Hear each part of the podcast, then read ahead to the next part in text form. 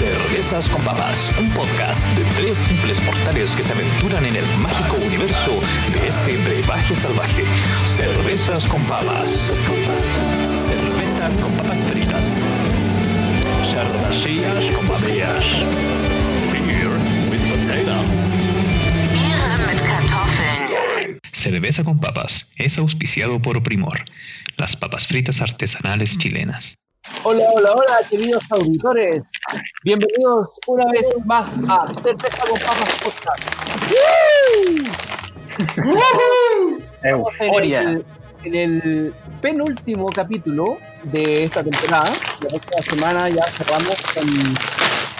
con mm, eh, pero hoy tenemos a Florencia Pinto, que es, eh, bueno, de la, es abogada, primero que nada, y de la, es directora de Derecho Público de Abofem. Eh, la vamos a tener conversando aquí y vamos a conversar un poco de eh, el proceso de, de, ¿cómo se llama?, el plebiscito que se viene este 25, para que veamos, bueno, que se nos viene la nueva constitución, todo eso. Así que bienvenida Florencia, bienvenido cabro. Eh, Muchas gracias por invitarme, chiquillos. eso, y mira, eh, primero que nada eh, queremos saber un poco lo que haces tú, ¿cachai? Y después te, vamos- te vamos a empezar a, a hacer algunas preguntas como bastante básicas, ¿cachai? Así como, como para que tú nos expliques lo, lo que se viene, ¿cachai? Casi con pera y manzana. Eh, eh, tenemos un público que, que sí, le, gu- le gustaría ese tipo de explicación así como más didáctica. Así que, bienvenida y por favor cuéntanos un poco de lo que haces tú. Bueno, nada, pues, yo soy abogada, estoy en la CATU, eh, acá en Santiago, y estoy terminando, soy ya, terminé el magíster, estoy haciendo solo un ramo extra, pero curricularmente estoy lista, estoy escribiendo mi tesis en acoso sexual en las universidades. Em, bueno, los protocolos han sido parte de mi vida, así que es algo de lo que sé harto, porque he trabajado harto en ese tema, desde que estaba en la universidad. Y bueno, por eso me motivé a escribir la tesis de eso. Eh, y mi magíster en Derecho Público, que el Derecho Público a lo mejor suena como, ¿qué es esto? Derecho Público, el Derecho Constitucional y el Derecho Administrativo. Derecho Constitucional obviamente tiene que ver con la Constitución, ¿verdad? Y el Derecho Administrativo con eh, las relaciones entre los distintos órganos de la Administración del Estado eh, y cómo las personas se relacionan con el Estado. ¿Se me escucha bien, cierto? Sí. Ya, bacán. Florencia. Oye, Florencia, eh, quería darte bienvenida al programa. Eh, para nosotros es muy importante que estés con nosotros hoy. Eh, nos- eh, en otros programas se nos hizo notar que faltaba presencia femenina, Eso. por lo cual eh, bien queremos abrir eh, este canal eh, a ustedes. No quiero hacer spoiler, pero próximamente eh, dentro- se me ha comunicado por interno que dentro de este programa va a haber compañeras también eh, dentro del panel, Claro. lo cual eh, para mí es muy, muy feliz, feliz por decisiones. Y eh, cuéntame, Abofem, cuéntame sobre Abofem. ¿Qué, qué es Abofem? ¿Cuál es su principal tarea? ¿Cuál es el como organización? Mm. Ale- Alexis, estás súper cortado y como que no se te escuchó nada en realidad. O sea, yo sí lo escuché, Estoy pero callado. cortado. Te caché, la pregunta era como, ¿qué es Abofem, verdad? ¿Y qué hacemos? Bueno, Abofem, Alexis soluciona sus problemas técnicos, porque esto es televisión en vivo, o sea, podcast en vivo. eh, Abofem es una organización que surge en el 2018 a partir de la reunión de distintas abogadas eh, y egresadas de Derecho de la Universidad de Chile. Yo obviamente no era parte de ese grupo porque yo soy la católica, ya les conté. Y este grupo se reúne a propósito del Mayo Feminista del 2018, que recordarán, se inicia en la Universidad Austral, allá en Valdivia, pero se replica en todas las universidades, liceos y colegios de Chile. Una cuestión que toma mucho vuelo y agarra importancia también en la prensa internacional, ¿verdad? No solo a nivel nacional, sino que internacionalmente. Y Abofem se propone como un, ciertos objetivos, ¿verdad? Primero, influir en el derecho incorporando una perspectiva feminista. Nosotras no hablamos solo de una perspectiva de género, sino que derechamente feminista, lo cual es claramente político porque nos declaramos como feministas. Eh, y esa incorporación de esta perspectiva feminista es a nivel legislativo. Nosotras hacemos trabajo legislativo, eh, vamos a opinar sobre proyectos de ley, introducimos indicaciones, y etcétera, etcétera. Y ahí hace un trabajo maravilloso la Comisión de Análisis Legislativo y Políticas Públicas. Por otro lado, tenemos una influencia a través de la litigación. La litigación es como lo típico de los abogados y abogadas en los tribunales, ¿cierto? Entonces, nosotros también luchamos por incorporar una perspectiva de género a través de nuestra forma de litigar y también a través de los fallos. Y eh, por último, también en la academia. Pero eso fue al poco tiempo incorporándose una patita territorial, porque AOFEM empezó a crecer mucho y al principio una organización que eran 50, 100, pasó a ser 470, casi 500 socias activas, como con trabajo y qué sé yo. Y eh, ya tenemos presencia en la mayoría de las regiones del país. Nos falta Aysén y la región de Arica y Parinacota. Hay eh, la región de eh, Atacama. Esas son las regiones que nos faltan pero ya tenemos presencia en casi todo el territorio nacional. Y nada, pues el, trabajo de OFEM en verdad se centra como en, ese, en ese tipo de cosas. Eh, desde el estallido social, nosotras entendimos que nuestro rol obviamente era un rol de defensoras de derechos humanos, ¿cierto? Y, y, en ese sentido, por lo menos yo que vivo en la RM, estuvimos abocadas en las comisarías, mis compañeras de regiones también, o sea, nos desvivíamos en las comisarías yendo a, a constatar cómo el estado de las personas detenidas, recopilando relatos de eh, graves abusos policiales por parte de la PDI, por parte de militares y por cierto por parte de la institución funesta de Carabineros de Chile. Y eh, además de eso, empezamos a interponer recursos de protección, recursos de amparo, que incluso algunos recién se están fallando ahora. Así que ahí, por ahí va nuestra labor, pero también somos un grupo como en el que muchas abogadas o estudiantes, eh, o sea, egresadas de Derecho, o cabras que están a punto de titularse como abogadas, viste que el proceso de ser abogado o abogado es súper largo, como que han encontrado un espacio. Porque en verdad el derecho es un espacio patriarcal y nosotras estamos como dando una disputa que es muy bonita porque la estamos dando eh, desde un espacio que es feminista. Así que eso. Bueno, oye, eh, un, espera, Alexi. Oh, Alexi fue. Eh, ya, vuelve. Eh, tenemos que dar eh, la bienvenida también a nuestro auspiciador que es Papas Fritas Primor. Estas, las papas fritas artesanales chilenas que nos auspician, bueno, todos los programas y en todas las locuras que incursionamos. Y contarles que Papas Fritas Primor, aparte de sus papas fritas normales, tienen papas fritas hilo, papas fritas sin sal, panitas, soufflé y maní. Y los pueden encontrar en todos los Jumbo, Líder y Totus a lo largo del país. Eh, bueno, Florencia, eh, pasando como al tema que por, el que te invitamos aquí, que es del, proceso que se viene pronto, el 25 de octubre. Eh, mira, te, voy a, te voy a leer algunos mitos que, han salido por ahí respecto del, proceso que se viene, para, ver qué opinas tú de, la boludez o no del mito. Así que ya voy ahí. Mira, dice, mito 1. La hoja en blanco constituye un salto al vacío. ¿Qué, qué, puede decir al, respecto de eso? La hoja en blanco no es un salto al vacío porque primero no es real que sea una hoja 100% en blanco porque tenemos como piso los tratados internacionales en materia de derechos humanos que el Estado de Chile están ratificados y se encuentran vigentes por el Estado de Chile. Por lo tanto, el poder el poder que tiene la convención constitucional, sea la convención constitucional o la mixta, que no, eh, no puede desconocer estos tratados internacionales en materia de derechos humanos.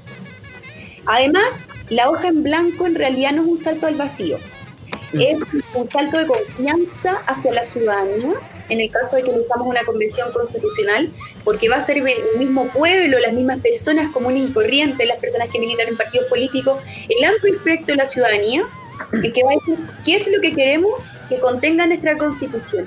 Y además tenemos como garantía que las cosas que se van a incorporar en la constitución tienen que tener un acuerdo de los dos tercios de las personas de la convención constitucional.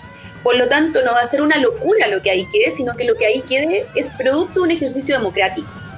En ese sentido, eh, para mí un salto al vacío es la constitución de 1980, porque es un grupo de personas seleccionadas por la Junta Militar, ¿verdad? Eh, simpatizantes del el dictador Augusto Pinochet, y en este caso son los simpatizantes del pueblo mismo, de las personas que votamos y que somos, no salimos electas, ¿verdad? Sino que somos las personas que, que, conversamos, que nos juntamos en podcast, que nos juntamos en las plazas a hablar de constitución eh, post-estallido social, y esas personas vamos a seleccionar quienes van a estar ahí. Así que un salto al vacío. Además, bueno, han dicho un montón de cosas así como, como adherir a, a, este comentario porque tú que se va a eliminar el derecho de propiedad, ¿verdad? Eso es falso, el derecho de propiedad no, no va a dejar de existir porque no está en la Constitución. El derecho de propiedad también está en el Código Civil, súper resguardado, así que tranquilos amigos, su derecho de propiedad se va a conservar. Eh, eso podría decir como de primer momento. Ya, mira. Eh, el segundo mito va así se quiere imponer una constitución chavista. ¿Ya? ¿Qué puede decir al respecto de eso? Mm, bueno, la verdad es que yo creo que desde Abofem nosotras al menos eh, no nos hemos sentado a discutir respecto a cada uno de los procesos latinoamericanos, pero como Florencia Pinto y como constitucionalista, te puedo decir que al menos no es uno de los procesos que yo miro como con más admiración del nuevo constitucionalismo latinoamericano, que es como la constitución colombiana, venezolana, la ecuatoriana y la boliviana. Yo miro al menos con más admiración el proceso ecuatoriano y boliviano, como en primer lugar. Y en segundo lugar, la verdad es que la realidad venezolana es distinta a la realidad chilena, así que a mí me parece que esas comparaciones son bien burdas y lo único que hablan es de que ellos tienen miedo y no están proponiendo un cambio, sino que lo que ellos están proponiendo, o no están proponiendo un discurso, sino que ellos lo que proponen es el miedo y, en base a esa estrategia están jugando, ¿cierto? Claro, Entonces, yo llamaría a la gente que está escuchando este podcast o si es que alguien le manda el link y usted escucha este podcast el 25 de octubre justo cuando va manejando para votar o va en la micro, no sé. Señora, señor, niño, adolescente, quienes seas, como no te creas eso, no vamos a hacer Venezuela partiendo porque estamos mucho más al sur que Venezuela, somos un país completamente distinto y, y nada, eso, que no... Me parece que esas comparaciones son siempre tan burdas, ¿cierto? Como... Florencia, ¿Mm? ¿me escuchas? Eh, quiero hacer una consulta, me salté un punto con el punto anterior, el de la hoja en blanco.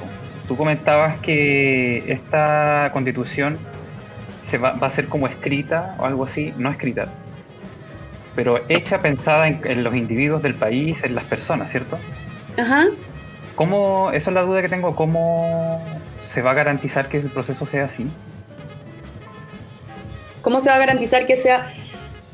O sea, a ver, primero, nada te, nada te garantiza eso, ¿verdad? Porque tú votas por diputados, por senadores, por presidentes, por presidentas, y tú votas por gente, por alcaldes que a lo mejor hacen cosas distintas a las que te dijeron cuando te estaban haciendo campaña.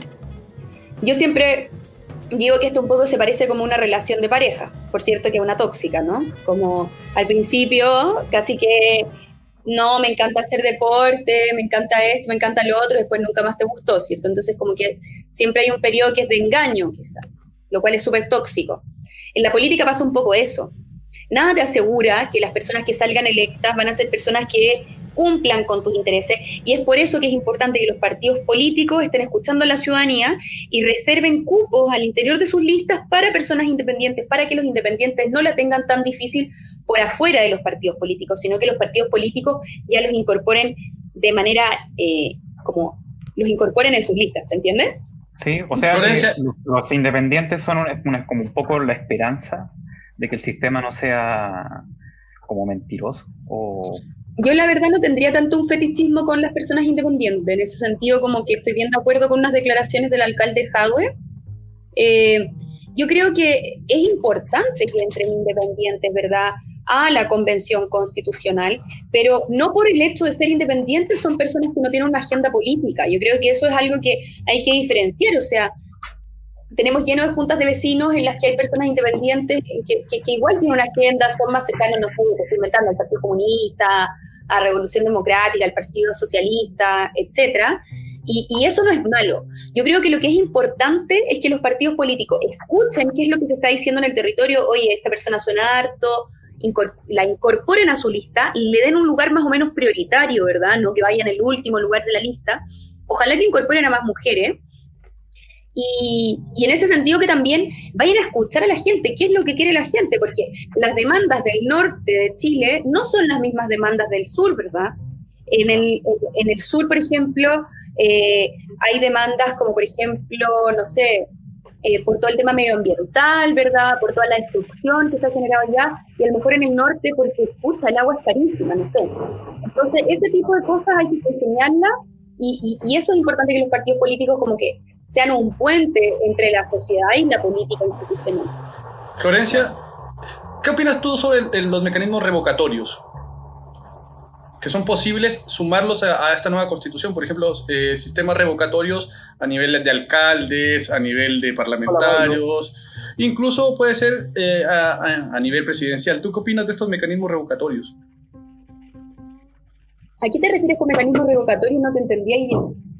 En el fondo, por ejemplo, eh, en el caso de la Asamblea Constituyente en Venezuela, hay mecanismos revocatorios para tomar a los eh, a, las personas que son congresistas o diputados y revocar el periodo, a la, o sea, revocarles el cargo a la mitad del periodo.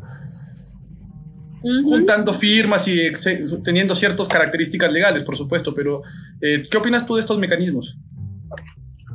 Mm, yo creo que pueden ser mecanismos útiles en ciertos casos. Por ejemplo, ¿qué es lo que pasó el 18 de octubre con el presidente de la República, verdad? Fue 18 de octubre del año pasado, del 2019, por cierto, era difícil. ¿Cómo hacemos para sacar a Piñera?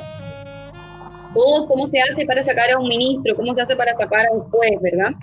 Yo creo que los mecanismos revocatorios al final hablan de una suerte de democracia, sin embargo, creo que igual tienen un peligro en cierto punto porque uno puede estar todo el tiempo revocándole un mandato a las personas hay ciertos cargos que no se pueden revocar el mandato como los cargos de exclusiva confianza, ¿cierto?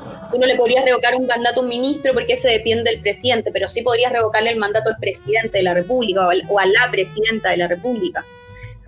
Mm. O el sistema boliviano, que es incluso eh, más eh, exigente, que puede revocar a jueces de la República. Exacto.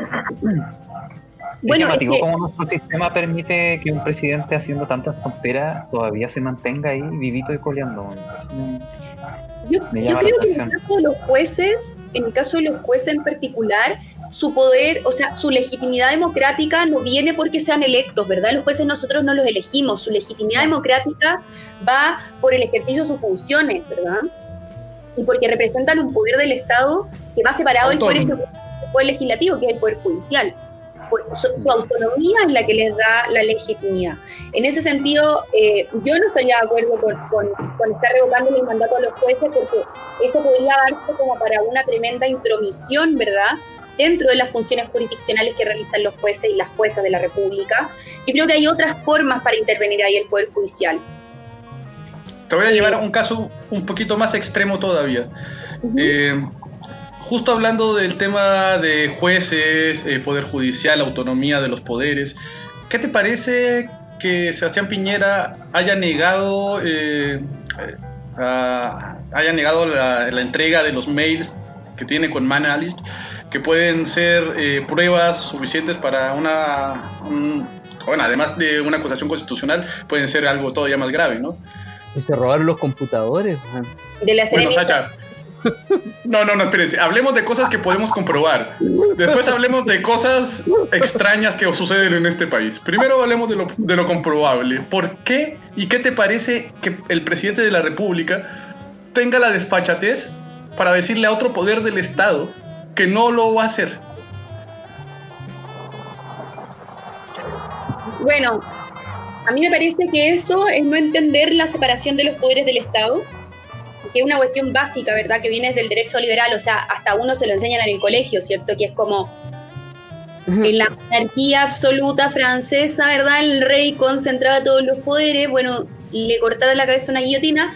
De ahí en adelante, con la Revolución Francesa, se entendió que había que tener una separación de tres poderes clásicos. El o una guillotina. Y el judicial, ¿verdad? En ese sentido, yo creo que eh, me voy a mover a otro caso que es bien similar Iván Moreira, un tipo asociado a la UDI, ¿verdad? Un tipo ultra conservador que tiene antecedentes y todo, bueno, él dice, lo que le está pasando a la fiscal Jimena Chón, que es la fiscal que está viendo el caso del, eh, del adolescente que cayó al río Mapocho en el puente Pío Nono el 2 de octubre de este año, ese caso lo está viendo la fiscal Jimena Chón, que es una fiscal que, que, nosotras queremos mucho desde AOFEM porque es una de nuestras consejeras consultivas. Y admiramos, por cierto, su labor altísimamente. Ella tomó este caso. Y después de que ella lo empezó a tomar, le llegaron amenazas. Y resulta que consultado el señor Moreira, por este caso, él dice, bueno, es que la, política sin llorar, pues si esta, esta fiscal hace política, ¿verdad? Entonces, como, a ver, a ver, espérate. la política sin llorar es un invento del patriarcado, ¿cierto? Porque esta idea de que la política es solo para los hombres porque los hombres no lloran, porque ustedes los criaron para que no lloraran, o sea, ustedes les pueden hacer los matros y ustedes no lloran. Yo no entiendo cómo lo hacen, pero, pero los hombres sufren muchas frustraciones por ocultar sus sentimientos. Las masculinidades tóxicas, por cierto. Y por otro lado, la política sí es con llorar y sí es con piel de gallina, como dicen por ahí, ¿cierto? Y, y lo que hace la fiscal no es política, la fiscal está haciendo, ejerciendo una labor que es perseguir los delitos cometidos por personas, eh, sean carabineros, sea Florencio Vinco, sea señora Juanita, quien sea, sea Sacha, Cristóbal, Alexis, ¿verdad? Entonces, en ese sentido creo que eso. Este tipo de, de acciones denotan, ¿verdad? Porque Iván Moreira es parte de la coalición que está gobernando, pues es parte del, forma parte de la coalición del gobierno de Chile Vamos. Y un invitado tradicional de los matinales. Sí. Bueno, claro, pero ese tipo es un tipo que desafía la política. Y dice, no, lo, la separación de los poderes del Estado yo la desconozco. Porque además la labor que realiza el Ministerio Público, es decir, la Fiscalía, es una labor que es autónoma a la del Poder Judicial incluso, es una institución autónoma que tiene rango constitucional en la constitución vigente. Entonces, a mí me parece a lo, a lo, menos descabellado lo que está pasando en ese caso. También me parece horrible que el presidente de la República eh, como que cuestione, ¿verdad? Eh, esto de los computadores que desaparecieron, bueno, ya uno empieza a decir, nos estamos convirtiendo eh, en, en, un país totalmente bananero, ¿verdad? En el que, en el que también una fiscal recibe amenazas de muerte, eh, y, y, se siente amenazada en su propio domicilio, ¿cierto? Entonces, nada, yo creo que, que hay que tener ojo con lo que está pasando y, y, y la nueva constitución es súper importante que quede clara, yo creo, esa separación de los poderes del Estado. Florencia, voy a hacer todavía la espérate, última pregunta espérate, de Majadero. Espérate, espera, espera, espera. De, deja, déjame un, un, alto, quiero hacer Dale. un descargo público. Señores de Royal Guard, bueno, sabemos que esta es una cerveza eh, semi-industrial. Eh, semi-industrial. Pero señores, Amber Ale no le llega ni a los talones, sabor quemado, eh, olor peor. Pésimo, pésimo. pésimo. Señores, eh, por favor, háganla una edición limitada y no la saquen más. O sea, weón, creo que con la IPA que la vamos a probar ha tenido buenos comentarios, pero Amber Ale, por favor, déjenla hacer. No Mira, hay... Sacha, es horrendo no, mira, casi no hay cerveza mala, excepto esa Amber Ale. Claro. Así que la, la compré, la, la, que, la compré la que más publicidad tiene.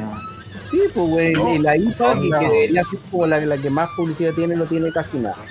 La cocinada eh, de la IPA en esa cerveza quedó perfecta, pero la Amber Ale es cualquier cosa menos una cerveza. Claro. Muchas gracias por el pase, Sacha. Eh, Florencia, bueno, yo también voy a decir que estoy tomando, ya que Sacha, ya, recordemos que es un canal de cervezas. Yo me estoy tomando una de las sensaciones de esta temporada para mi gusto.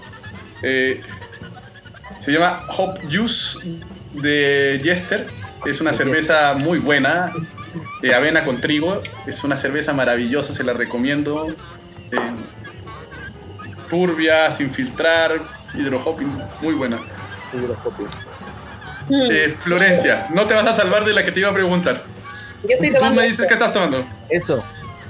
Buena. Wow. Es una ámbar de, de, de, cuello negro de la ciudad de Valdivia. Está buena. Exacto. Sí. Una gran cerveza. Sí. Esa la, la, probé la semana pasada y está buenísima. Sí, de hecho, rica. dicen que son de las mejores cervezas de este país, ¿eh? Sí. O sea, ellos, de hecho, su publicidad dice, onda, somos la mejor cerveza de Chile, así de, de radical son. Me encanta.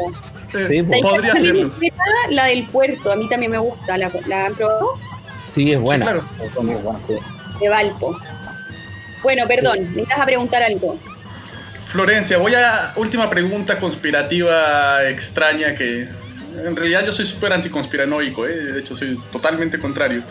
Pero eh, hay algo en este país que me llama mucho la atención y son los mandos intermedios de carabineros, bueno, mandos altos, intermedios y medios de carabineros, en eh, general de las Fuerzas Armadas. que yo vengo desde hace, desde que partí en este programa haciendo una denuncia pública de que hay cuadros dentro de carabineros, dentro de Fuerzas Armadas de ultraderecha que están operando eh, básicamente a la libre, con dinero público, dinero estatal, con, eh, aprovechándose de cargos eh, institucionales. ¿Y a qué te llevo? La denuncia es puntual, es en el caso que se están dando de los intramarchas. para los que no sepan, intramarchas es un eufemismo para decir pacos infiltrados carabineros, perdón, se me salió la palabrota, carabineros infiltrados dentro de marchas eh, que por la constitución, bueno, por la ley chilena eso no se podría hacer. Y eh, hay casos de detenciones donde carabineros intramarchas eh, han tomado detenidos a mucha gente. ¿Qué me puedes decir tú de esta vulneración del Estado de Derecho? Bueno, esto no solo ocurrió con la institución de Carabineros de Chile, tuvimos una noticia, no me acuerdo en qué medio salió, la puedo buscar y ahí les digo como en dónde lo leí, pero salió en varios lados, de una infiltrada que era funcionaria de la Municipalidad de Providencia, donde yo vivo. La ministra Evelyn Matei, o sea, la ministra, perdón, la alcaldesa Evelyn Matei, mandaba a funcionarios a, infiltrarse en las marchas para ver quién era la primera línea. Eh, eso fue gravísimo. Eh, no sé cuál fue la palabrota que dije, perdóname amigo por decir una palabrota, yo sé.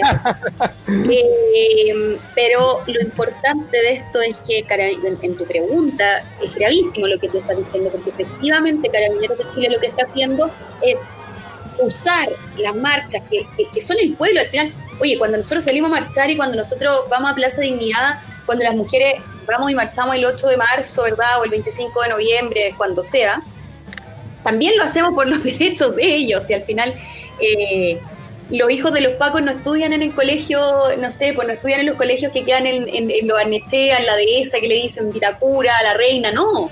Estudian en colegios en colegios eh, subvencionados, en, en liceos, ¿verdad? Eh, los, los, hijos de carabineros no son parte de la élite de Chile.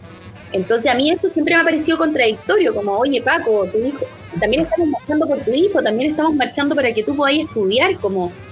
Eh, eso por un lado. Y por otro lado, eh, las Fuerzas Armadas y Carabineros de Chile, es decir, las Fuerzas de Orden Público y de, de Orden y Seguridad Pública, son instituciones que deben ser siempre subordinadas, obedientes, jamás deliberantes, Y no pueden tomar ciertas atribuciones y llegar a infiltrarse en marcha, llegar y amedrentar a una fiscal de la República en su propio domicilio porque no les gusta cómo ella está ejerciendo su labor, porque resulta que tiene a un Paco en prisión preventiva porque hizo nada más y nada menos que empujó a un cabro chico a siete metros y medio hacia el Mapocho y no le prestó auxilio.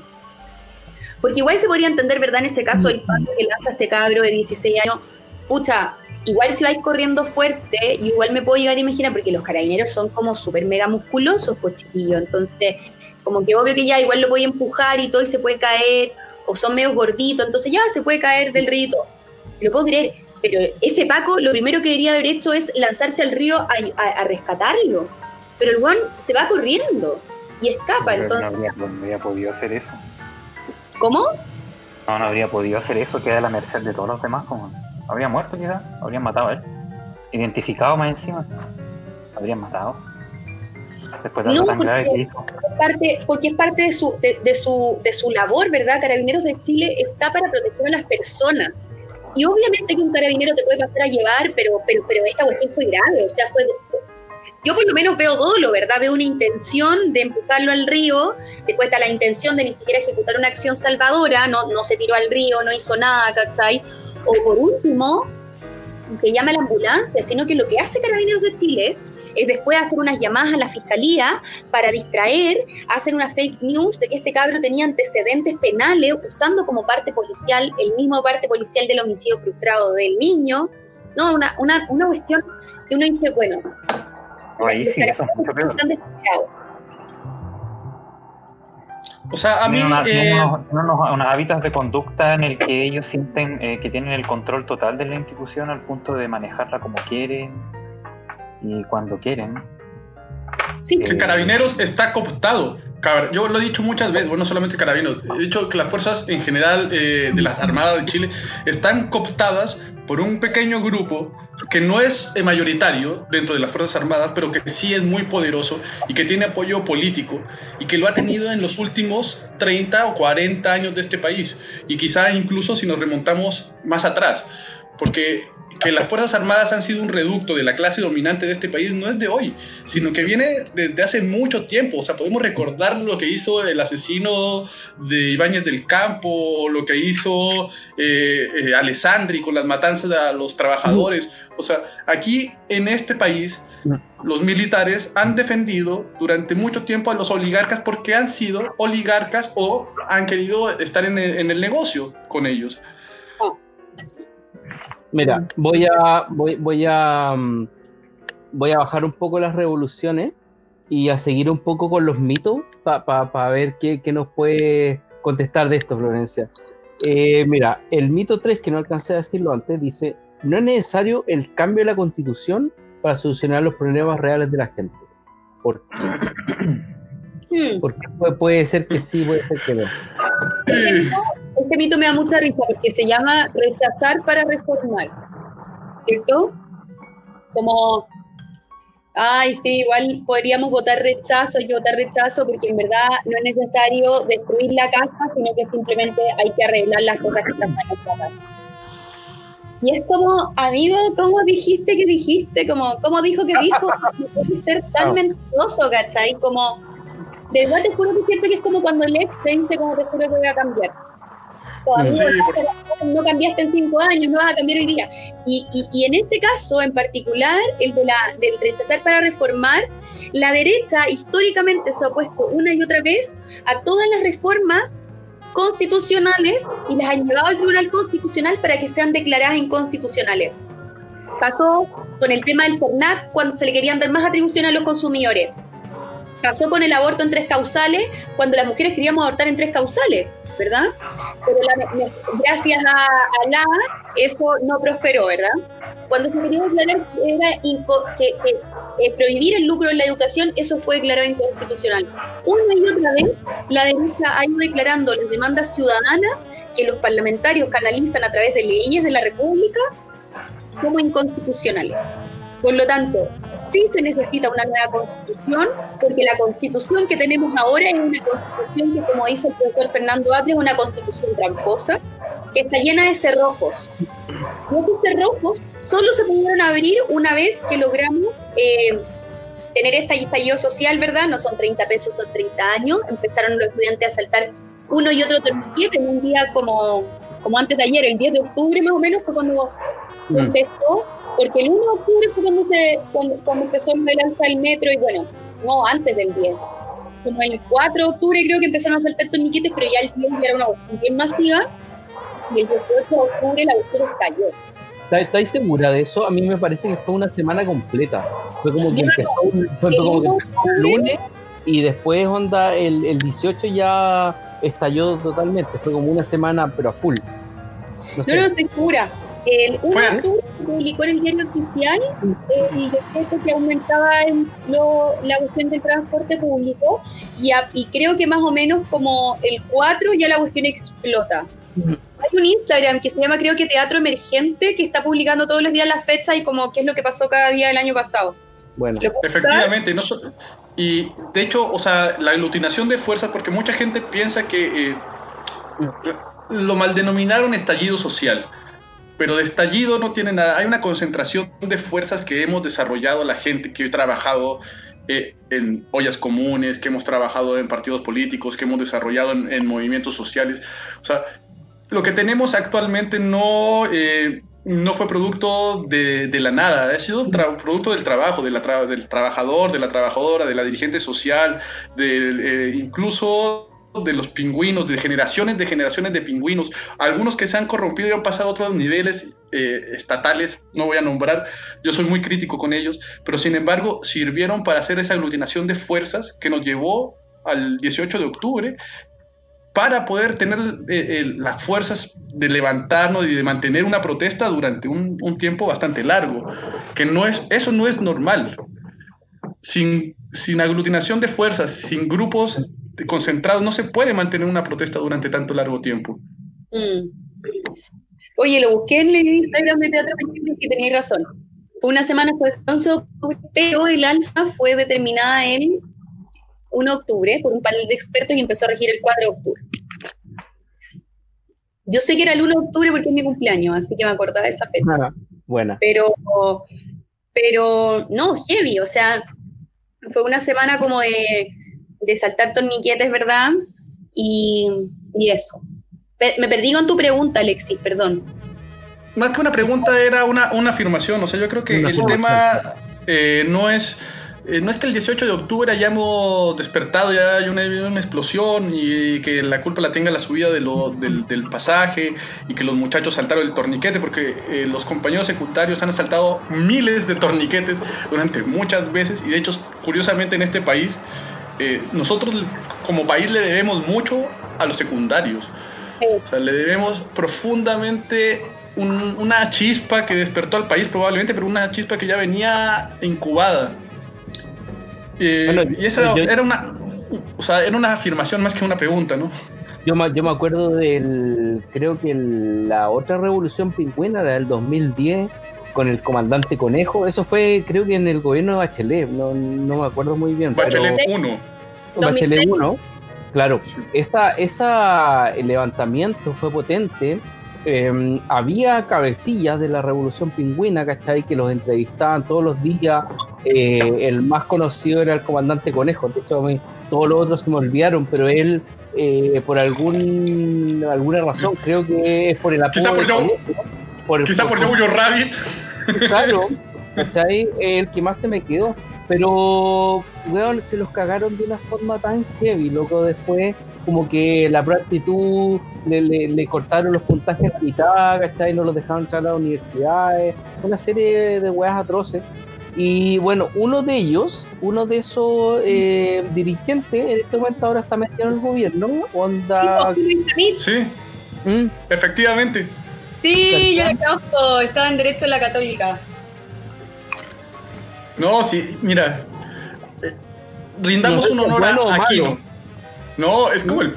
O sea, perdón, es, horrendo. Mira, yo quiero hacer. En este momento hago un honor a Kino. Cambia el mundo antes que el mundo te cambie a ti. Porque la verdad es que si no nos, o sea, si no nos abocamos en esta, en esta problemática que tenemos en esta nueva constitución, eh, yo lo que temo mucho, de hecho, quiero preguntarte también, Florencia, uno de los mitos que no está en, la hoja que teníamos, pero que yo sí lo siento, es que nada me asegura que esta constitución vaya a ser más progresista eh, o más eh, acercada a, una constitución liberal. O sea, realmente yo en este momento me siento que eh, probablemente la oligarquía de este país vaya a reescribir una constitución incluso más represiva que la que tuvimos. Ay, estáis súper poco optimista hoy día. Mira, no, yo. la verdad es que no. Optimista todo, todo este, este bloque de programas con el tema. Perdón, miren, soy anarquista, ¿qué te puedo decir al respecto? Cada vez que le hemos dado una oportunidad eh, a la clase política, eh, nos ha defraudado, eh, y no solamente eso, sino que nos ha, nos ha pasado la cuenta. Yo creo que hoy día estamos en un momento distinto a los generales, como a los distintos otros momentos en los que tú efectivamente podría fundamentar una desconfianza. Hoy día estamos en un momento político en el que el pueblo no deja pasar una. La gente hoy día sabe cuándo está sesionando el Congreso y de qué está sesionando. La gente sabe que está ocurriendo todo el debate del 10%. La gente sabía, las feministas, las mujeres, sabíamos que se estaba votando la paridad en diciembre. O sea, Chile ha cambiado Chile no va a volver a ser el mismo de antes. El oasis del que hablaban hasta el 17 de octubre del 2019, cuando un ministro osó a decir, sí, subió 30 pesos, pero levántese más temprano y van a aprovechar una tarifa más barata. O aprovechen que ahora las flores están más baratas para comprar flores mm. y ser romántico. Creo que ese tipo de comentarios fue el que incitó todo. Exacto. Esa mm. provocación el pueblo chileno no la va a dejar pasar, porque los chilenos podemos hacer muchas cosas, pero los chilenos, cuando nos picamos, como dice el video, que o pica, pica la Mariana. Porque en verdad los chilenos creo que nos mueve la rabia, como que la rabia es el motor de la historia en Chile. Y, y, yo estoy convencida de esto porque es una cuestión que se vio en el estallido social, o sea, la gente era una cuestión, la gente tenía rabia, indignación, ¿cachai? O sea, la gente, ¿por qué rompe un semáforo? ¿Tú crees que la gente rompe un semáforo porque le importa el semáforo? Ay, que los derechos humanos del semáforo, pobre semáforo. A los fachos les encantan los semáforos. Sufren más por un semáforo que por un cabrón chico que tiran al río. Porque yo nunca, escuché a José Antonio Paz. Eh, eh, bueno, su nombre es como prohibido, pero bueno, nunca escuché a Moreira, no sé qué, a la, a la Marcela Cubillo. Nunca lo escuché diciendo como, oye, Gustavo Gatica, Fabiola Campilla, y nunca lo escuché condenando esas cosas pero rompen un semáforo y ¡ay, Dios mío, pobre semáforo, sus derechos humanos! ¿Alguien ah, quiere bueno, semáforo? El fetiche del capital con, el, fetiche capital, digamos, por los burgueses es algo bastante escrito en, muchos textos, ¿no? O sea, eh, Marx escribió un texto completo sobre el fetiche del capital. Eh, pero a mí... Claro, exactamente. De la mercancía. Sí, pero lo que te quería decir, Alexi, es que ya, entiendo. Obviamente una persona anarquista quizás no tiene fe en el proceso, pero yo creo que Chile hoy en día cambió y tenemos un, pueblo que es mucho más pujante, que es un pueblo que hoy día dice, oye, esto fue mi límite, ubícate, vota como yo te estoy diciendo, y tenemos una ciudadanía que está siendo mucho más pujante desde el 18 de octubre y que ya no está dejando pasar nada.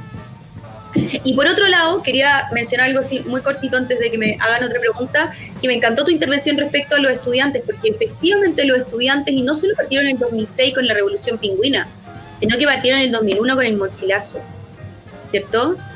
Y, y, ojo, no solo, no solo los estudiantes, también las estudiantes y también las feministas, ¿cierto?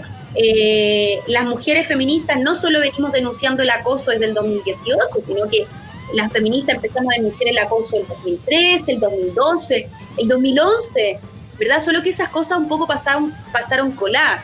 Hubo muchos agarrones de, de, no sé, una pechuga, toqueteos inapropiados por parte de carabineros de Chile en el 2011. Y nadie habló de eso porque nuestros compañeros en las militancias políticas nos decían, compañera, compañera, sus problemas distraen de lo realmente importante, que es la contradicción capital-trabajo. Entonces siempre los intereses del hombre eran más importantes. En fin. Oye, pero, Florencia, te entiendo perfectamente porque mi hija es del Tajamar y bueno, es un diseño emblemático. Saludos a las compañeras del Tajamar, a las compañeras que están ahí eh, en su casa desde el aula virtual. Este es un programa para mayores de edad, así que no lo vean chiquillos.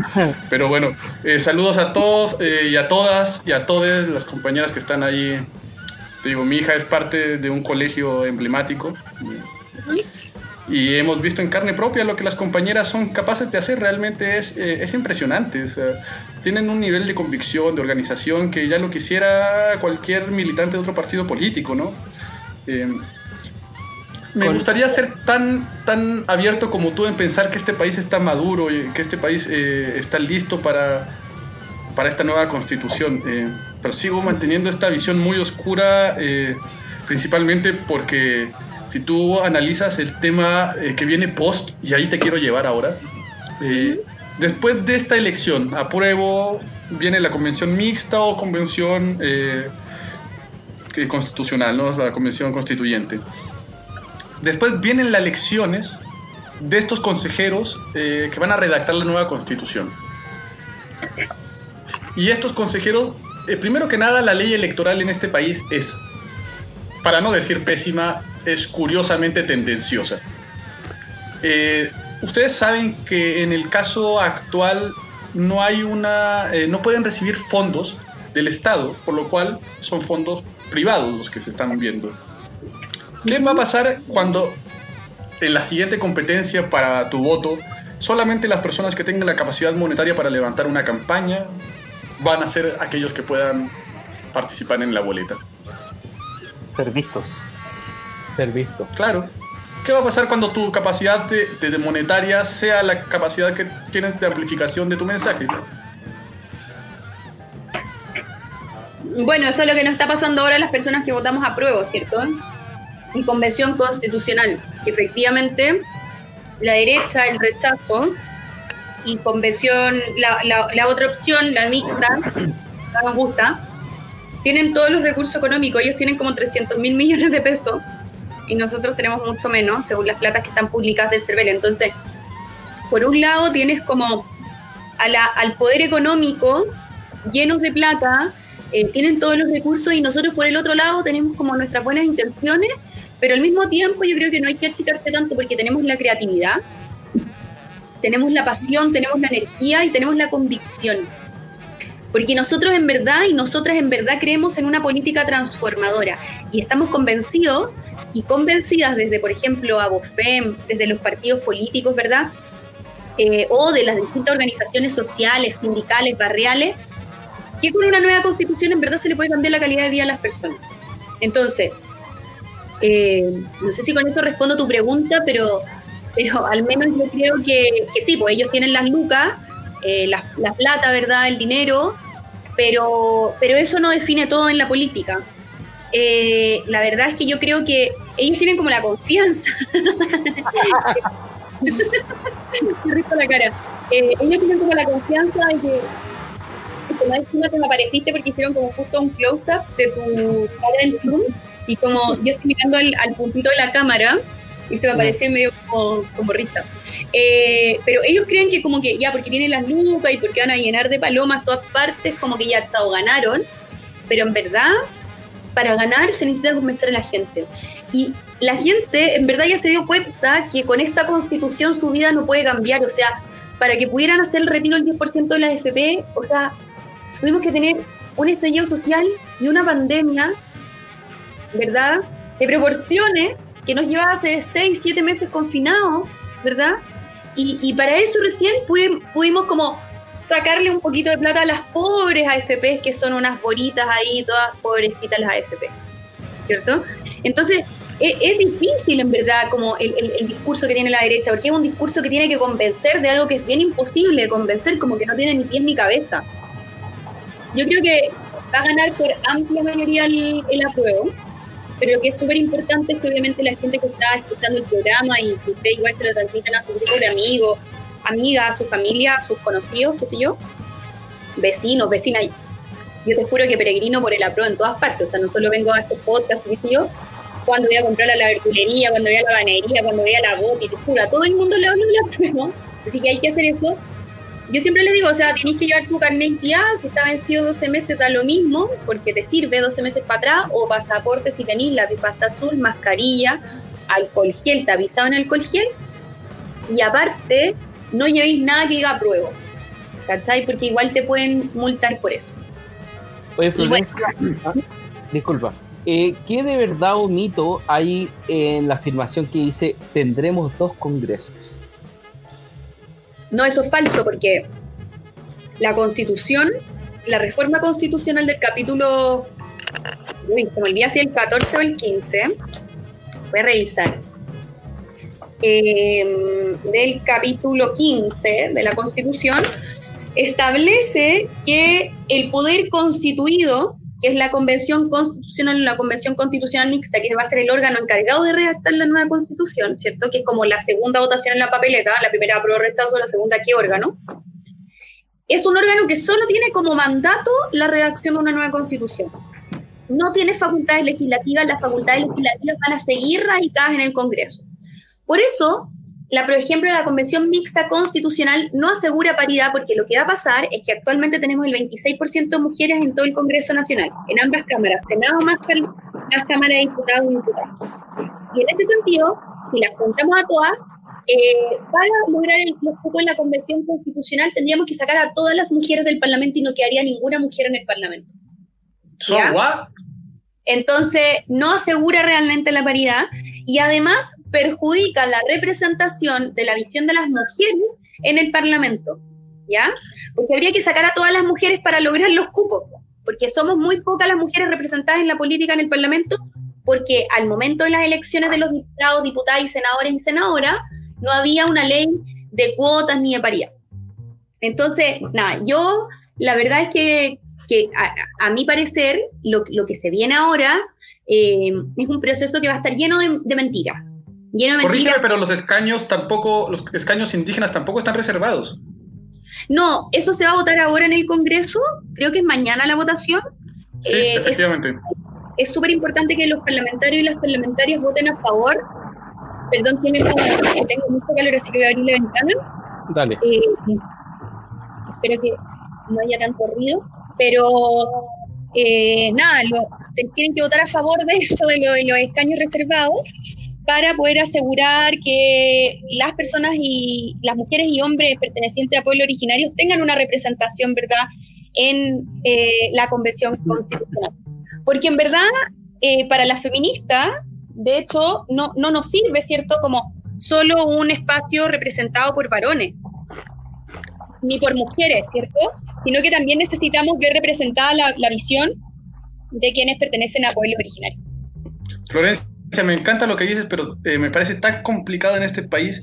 Igual, yo eh, entiendo hacia dónde vas y en el proceso lógico que, eh, que me estás llevando, pero la verdad es que este país me cuesta tanto trabajo chocar con esta oligarquía, que es una oligarquía completamente atípica con el resto de, otras oligarquías. O sea, la, oligarquía chilena es una oligarquía muy conservadora, muy cercana a la Iglesia Católica, eh, con valores profundamente nacionalistas. Eh, así que te voy a hacer una, un, breve juego. Pero respecto a la Iglesia, ojo, porque tú caracterizas como todo como, como oligarca, como todo defendiendo los intereses, como muy como siento que te está imaginando la iglesia como el Opus Dei.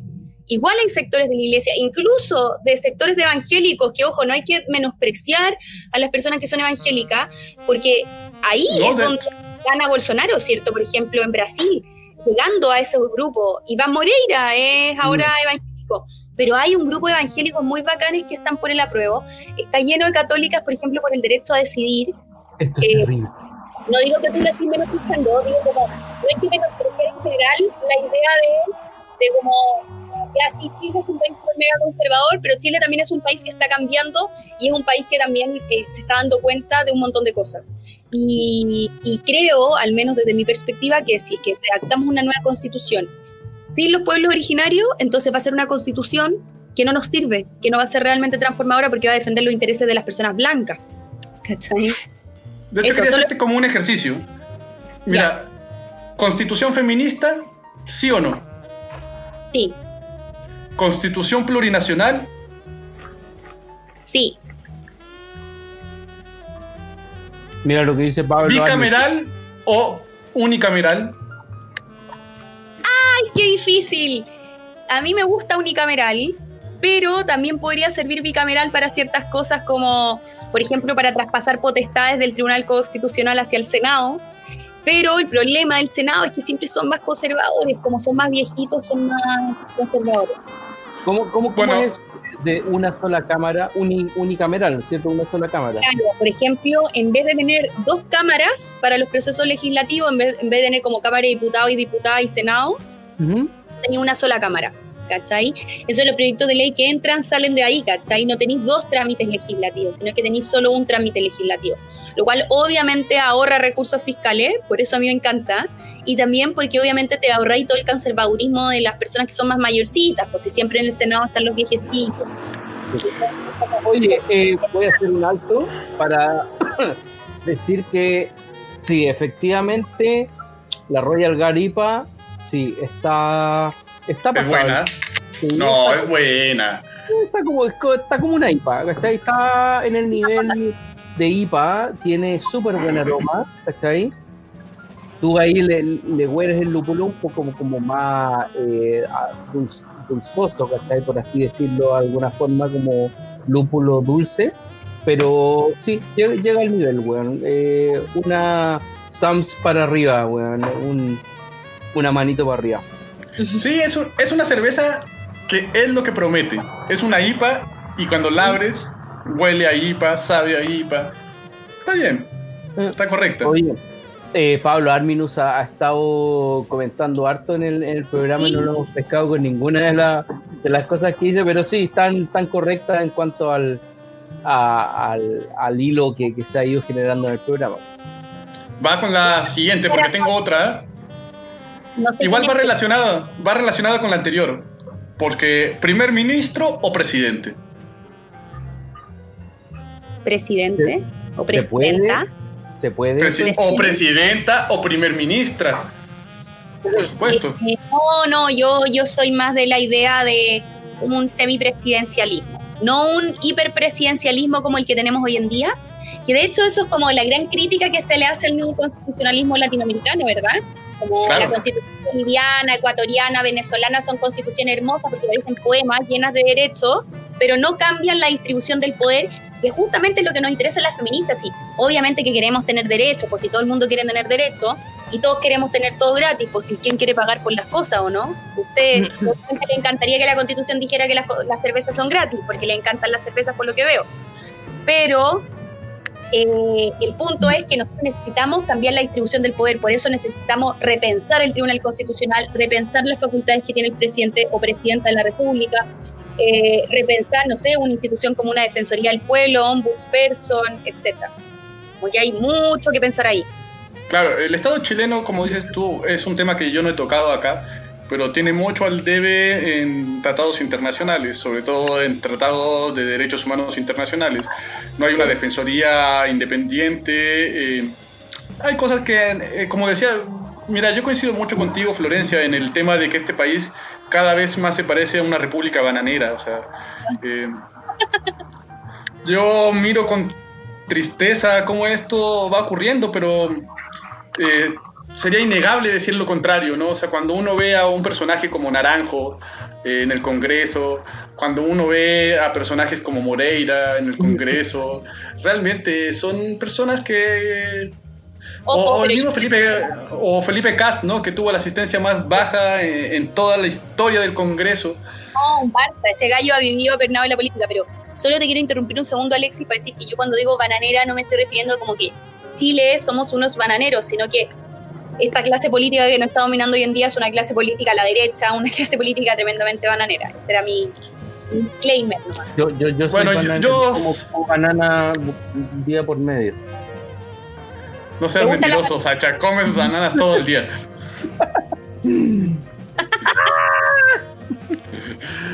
Yo la verdad es que, mira, miro con tristeza este, esta situación. La verdad es que veo pocas, poca, poca alegría en el futuro. Eh, yo no sé qué generación sean ustedes, pero yo estoy un poquito... Creo que Sacha es el más viejo de nosotros. Perdón, Sacha, te tiré al agua. 43. Eh, pero la alegría yo la vi pasar y cómo se fue frente a mis ojos y nunca paró. Y no solamente yo, mi padre vino del exilio, eh, luchamos por la democracia de este país eh, y fuimos cruelmente traicionados. Y te voy a llevar una, una pregunta bien peliaguda, ¿no? Porque tú eres, eh, hijo de un exiliado político chileno. Sí, yo soy hijo de exiliado político chileno. Ah, mi padre era un comunista connotado y mi pregunta va hacia eh, Revolución Democrática, va hacia el, Pacto por la Paz. Mi pregunta es muy sencilla, es ¿por qué esta vez debo creer otra vez en hermanos, primos y cuñados del tío que me prometen la alegría cuando la alegría no vino? Que me prometen paz cuando la paz es la paz de los muertos y la paz pactada. Cuando la justicia es justicia para solo algunos o sea, yo no creo que eso se le pueda imputar a Revolución Democrática, ¿cierto? Porque... No, no, no, lo digo en general. O sea, sí, claro, pero como mencionaste Revolución Democrática y me hago cargo como de tu pregunta, primero, quienes pactaron esa alegría y dijeron, oye, la alegría ya viene, ¿verdad? Con el no, con el, los arcoíris hermosos, que es una gran campaña en todo caso comunicacionalmente hablando, y lo he hablado con gente como a, la publicidad y al diseño. Eh, eh, es una gran mentira, ¿verdad? Porque ¿qué es lo que hicieron ellos? Ellos llegaron y ellas llegaron al poder generalmente eran más ellos que ellas. hay Totalmente de acuerdo. Y esas personas lo que hicieron fue usar el neoliberalismo a su favor, ¿verdad? Y profundizaron el, el neoliberalismo. El presidente Lagos, por ejemplo, por mencionar alguno, porque yo igual soy más, más chica, entonces yo no, no, tengo mucha memoria, por ejemplo, de Frey o de Elwin, porque yo nací en el gobierno de Elwin, eh, pero sí tengo mucha memoria de, de, de Lagos, Lagos concesionó todo lo que pudo, ¿cachai? O sea, incluso hay como stickers de WhatsApp que dicen como concesiones o voy a expropiar este sticker, ¿cachai? Con la cara de Lagos, porque en verdad lo que él hizo fue concesionarlo todo y profundizó el neoliberalismo que estaba plasmado en nuestra constitución. Eh, claro, adiós general, adiós carnaval. Eso nunca pasó en verdad.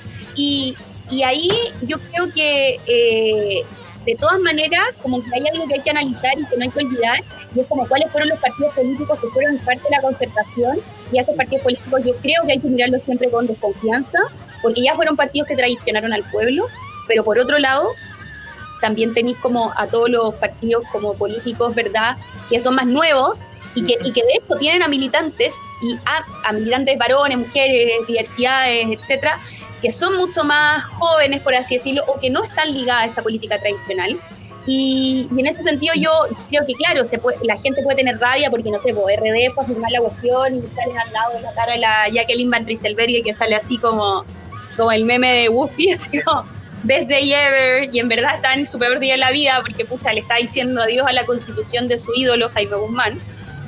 Eh, pero nada, creo que la oportunidad que se abrió por el estallido social es una oportunidad histórica y que si no salíamos de esta, vamos a tener una nueva constitución, por lo menos en los próximos 5 o 10 años.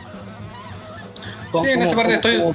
Como, tú decías ahí, eh, lo del lago, Ese man salió netamente porque el weón apuntó a Pinocho, eh, no sé, creo que se llamaba la entrevista Raquel Correa en ese tiempo. Sí, sí efectivamente. Con el dedo largo, ¿cachai? Onda, y después salía en humor gráfico con el dedo largo apuntando a Pinochet, ¿cachai? Y esa weá generó un impacto, o sea, el weón que, se pudo eh, manifestar, que, pudo hacer públicamente, así como, señor Pinochet, usted se va a ir a la mierda, weón, el loco logró esa weá, o sea, tuvo ese arrastre en ese momento que después se materializó en que fuera presidente después de, no sé, 10 años o 7 mm, años después de haber hecho eso. Primero fue ministro de Obras Públicas. Claro, pero... En el cual privatizó las carreteras. A lo que voy con eso es que eh, ese dedo apuntando en ese momento fue una tremenda campaña publicitaria de él mismo. No sé si se le ocurrió a él, lo dijeron, pero esa weá generó eh, que lo tuviéramos de presidente y después todo el descalabro que dejó para adelante, ¿cachai? o, sea, yo creo que igual hay que poner cada cosa en su justo lugar, o sea, esa, eso que él hizo creo que es como en el 88, 89 por ahí. O algo así. Y es demasiado valiente. Yo encuentro que es una de, mis imágenes, es una de mis imágenes políticas favoritas, eh, porque en ese dedo, o sea, yo no sé si ustedes recuerdan el video, quizás después de cuando terminemos esto lo, lo, podemos ver todos y todas. No mienta, señor Pinochet, no mienta. Claro, pero, pero, pero caché que Raquel Correa le dice, eh, señor Lago, señor Lago, y después dice, Ricardo, como, como que le estuviera retando la mamá, ¿cachai? Es como, Ricardo. Ricardito. No, no, no, Ricardito le dice, ¿cachai? Como, córtala, ¿cachai? Como te estás poniendo en peligro, o sea, ahí notaban a las personas y las tiraban de aviones en la mitad del mar, en el desierto, qué sé yo. Entonces, esa, esa imagen igual es potente. Políticamente hablando es potente y yo eso no se lo reconozco al lago, eh, no le reconozco, no le desconozco su inteligencia y, ese momento. Pero lo que sí fue gravísimo, en general, la concertación lo único que hizo fue profundizar el neoliberalismo, ¿verdad? El neoliberalismo, un poco como que hay una frase que a mí me encanta, que se le ha escuchado a algunas personas, que el neoliberalismo nace en Chile, pero va a morir en Chile. Y eso es muy bonito, como al menos a mí una idea que políticamente me, hace mucho sentido, porque, porque el neoliberalismo se instala en Chile no solo con la constitución, sino que de antes, cuando el, gobierno militar manda a estos, a estos cabritos como partidarios de ellos a estudiar a Chicago Mm. Entonces son los Chicago Boys. Y ahí ellos estudian y traen ciertas ideas que son ideas liberales, pero liberales neoliberales. Y eso, el primer país del mundo que la empieza a instalar es Chile, lo que yo tengo entendido. El, sí, dale, Cristóbal. Sí, tengo una, una pregunta. Eh, ¿Tú crees que la ciudadanía chilena, de, de, costa a costa, de esquina, de punta a punta, tiene la madurez eh, política para enfrentar un proceso como de esta envergadura y tan serio como como es el cambio de una constitución. Y madurez política me refiero en todo el sentido, por ejemplo, evitar un problema a futuro, que nos caigan, por ejemplo, eso sería madurez política. Tener la conciencia de, una constitución, saber cómo funciona el proceso, entenderlo. Ustedes lo entienden bien, yo los veo que lo entienden terriblemente bien. Pero yo trato de ver si tu percepción sobre la ciudadanía en general. ¿Crees que hay madurez política en este país como para que enfrentemos ese, ese tremendo, esa tremenda responsabilidad? Sí, yo creo que sí. Me encantó tu pregunta, Cristóbal, porque efectivamente eh, yo al menos me tocó mucho estar en el territorio con mis compañeras de Abofem eh, en distintos lugares, o sea, por ejemplo en Pudahuel, en La Granja, en Conchalí y en comunas también más acomodadas como Providencia, Las Condes, que sé yo, y, las, y en, Santiago Centro, etcétera.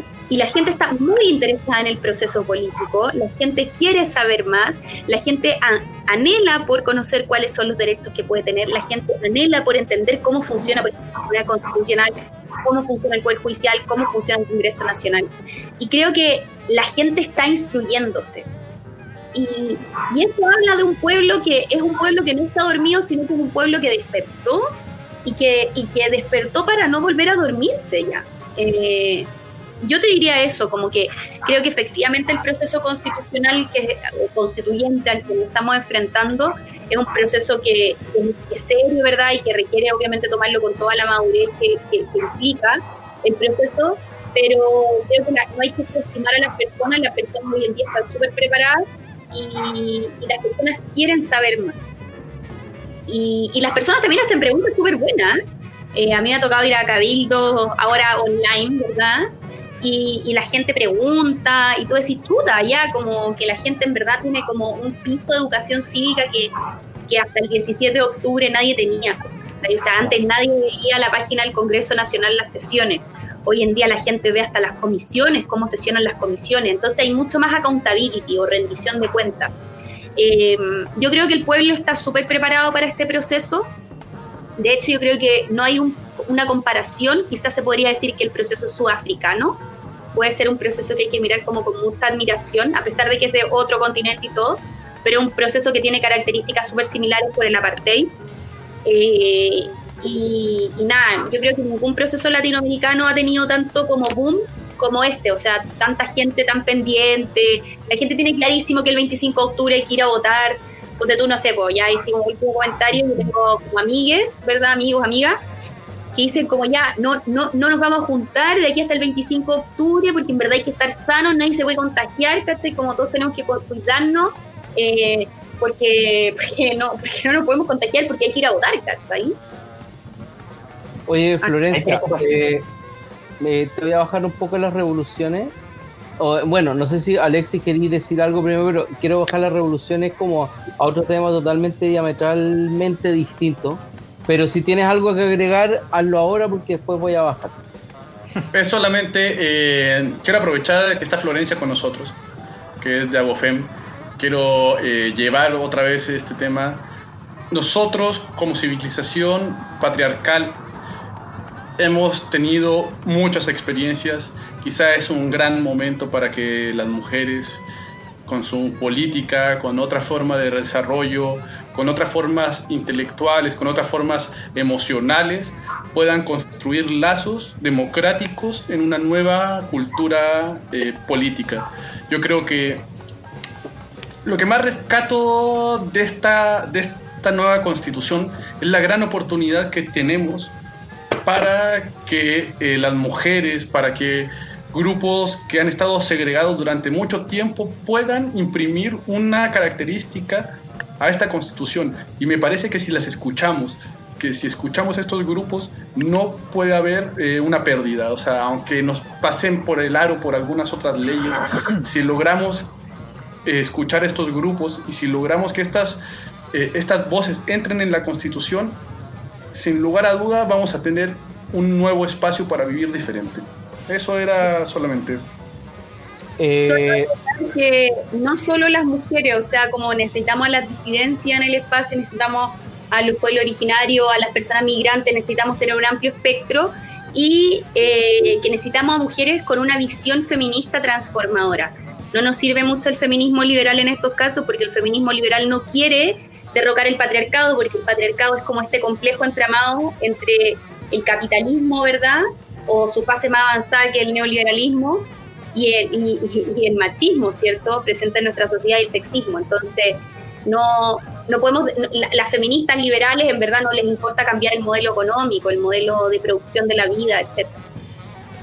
Eh, Florencia, te quiero llevar por un tema mucho, mucho, mucho menos eh, elevado, pero igual está dentro de, de, nuestra pauta de programa, que es alguna película que a ti te guste, alguna serie que te gustaría compartir como para cerrar ya el programa eh, y que la hayamos visto, no sé. Ya tengo varias. ¿Pueden ser varias? Sí, obvio.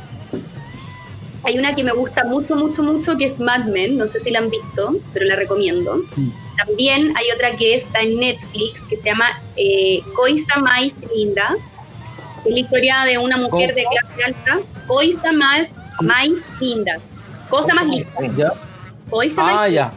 En portugués. Ah, ya, como en portugués. Es una mujer de clase alta brasilera, paulista de Sao Paulo, que el marido la deja y se la caga económicamente. ¡Wow! ¡Qué raro! Nunca ha pasado en la historia.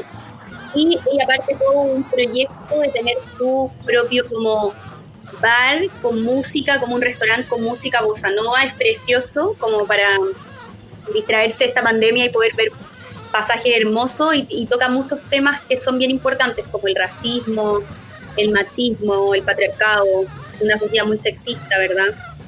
Eh, eso por un lado. Y eh, está ambientada como entre, también entre los 50 y 60 como Mad Men.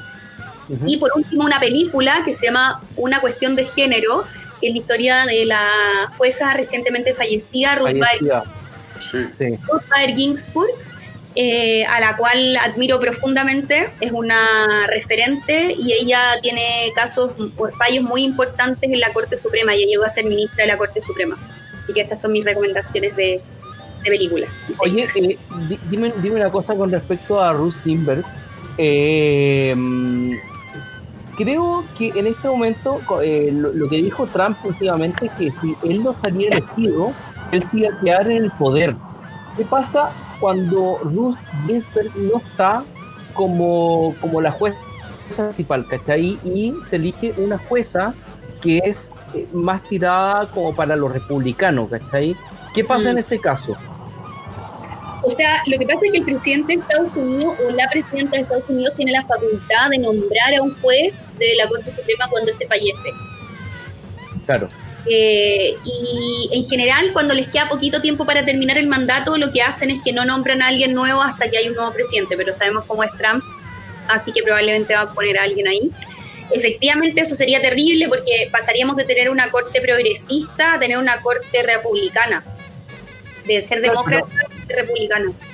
Claro, sí, pero, rompió eh, una, eh, una, tradición republicana Trump al, al hacer esta, esta movida política pero es una movida política que es constitucionalmente legal. Así que mm, yo no...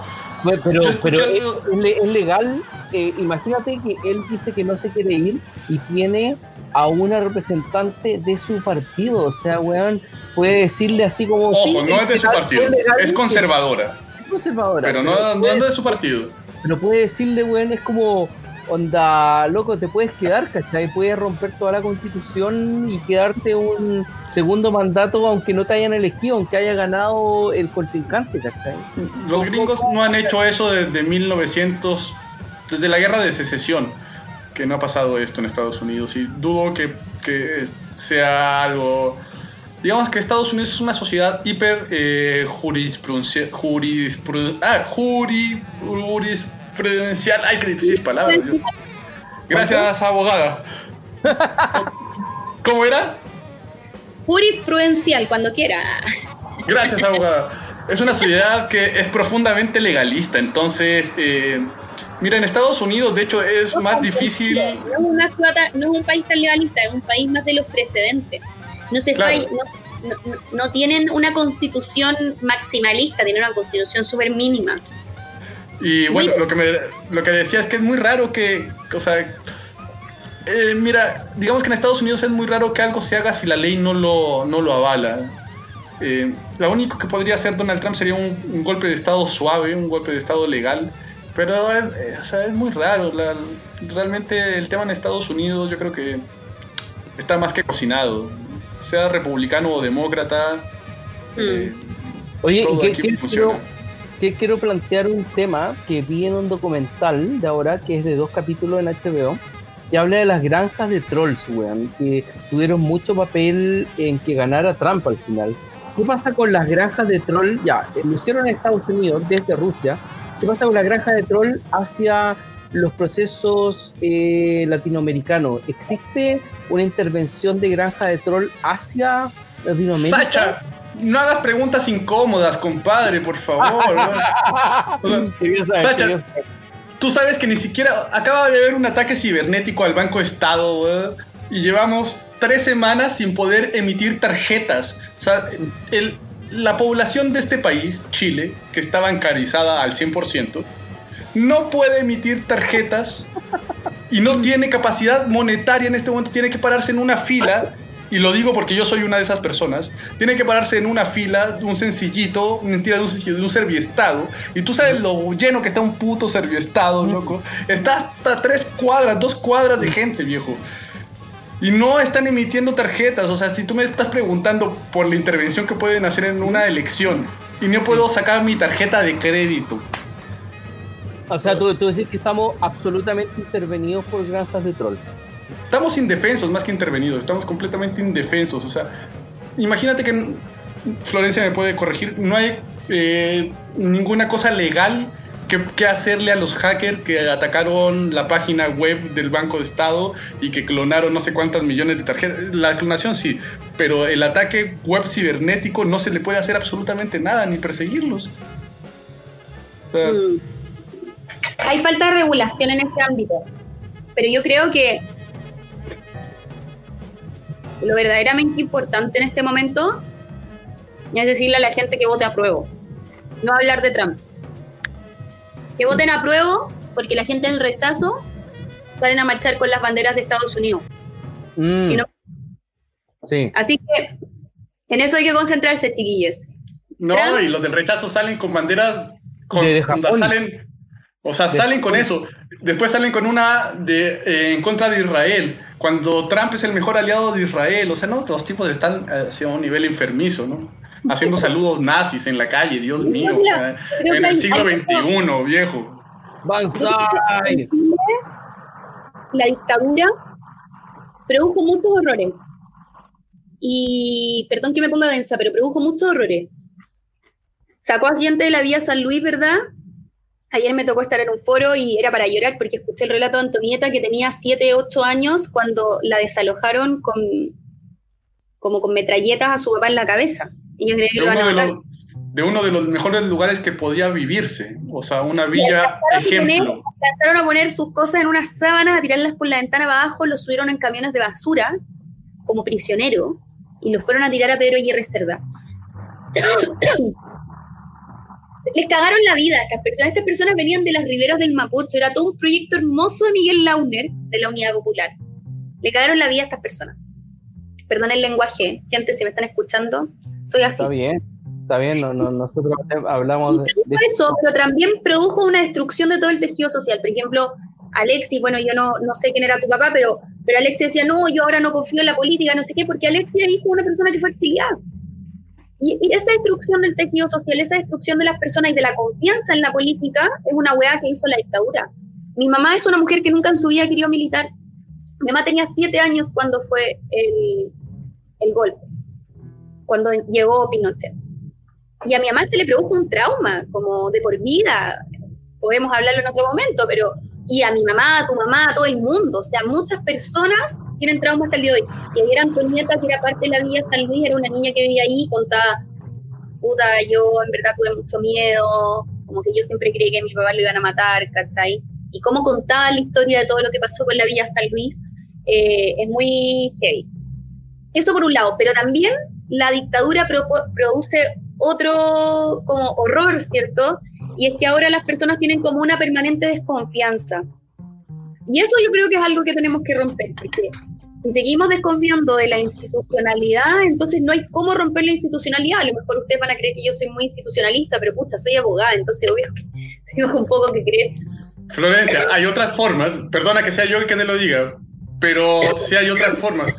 Eh, claramente tiene que estar apoyada de forma institucional, pero hay otras formas. Eh, generalmente, de hecho, las leyes llegan eh, un tiempo después de que los seres humanos acordamos cosas.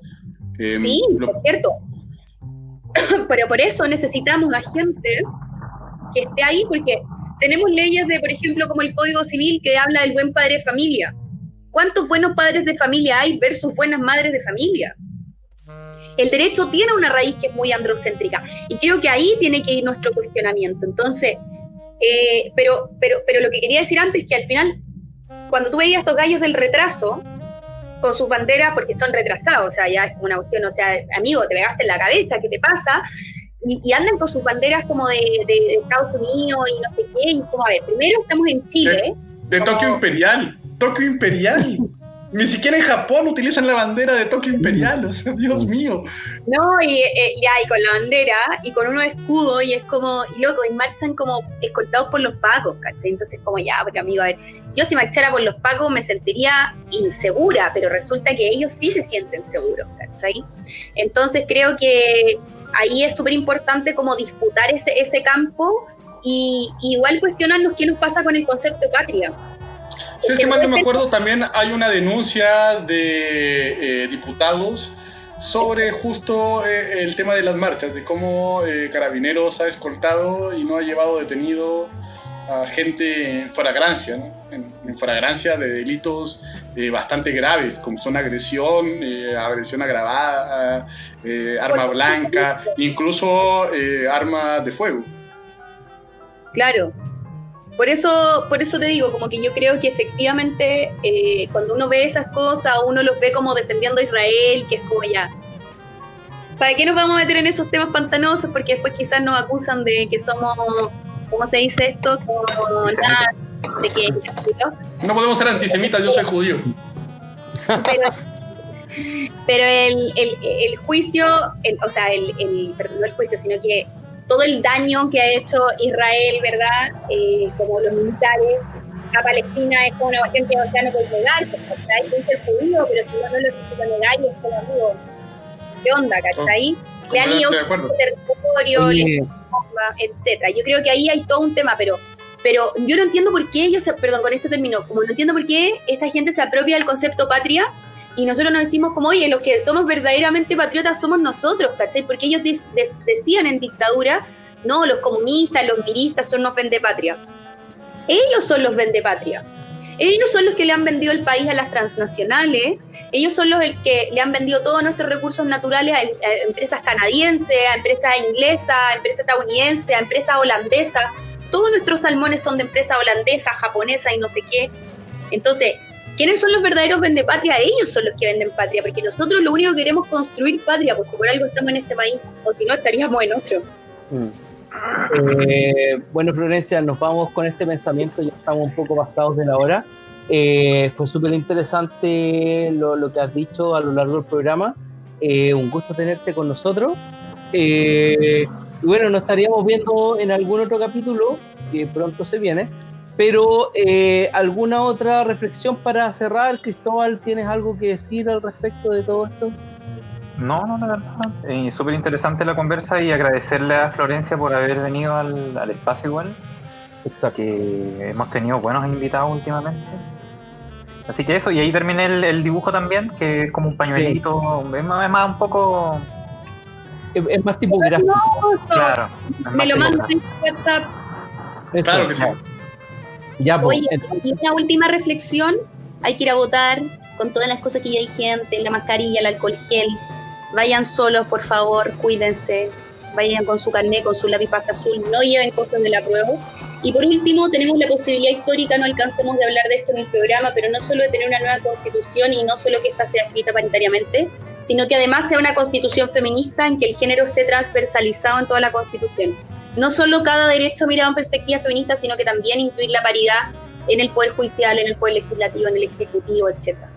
Eso. Oye, y un gran saludo a Pablo Arminus desde Alemania, Berlín, que ha estado comentando el programa. Así que gracias, Pablo. Y allá es súper tarde, ¿o no? Como las. Sí, o temprano, más bien. Temprano. Yo voy a utilizar mis palabras de cierre eh, para, igual que Florencia, llamar a todos a votar, a todas, todes y todes, todos, todas, todo el mundo, levántese a votar. La verdad es que no hay eh, nada que nos pueda detener. Con un lápiz en la mano podemos construir una historia. Eh, recojo las palabras de Florencia. Es una oportunidad para que sea una constitución diferente, una constitución feminista. Levantémonos, vamos juntos, que todos podemos construir una mejor sociedad. Eso.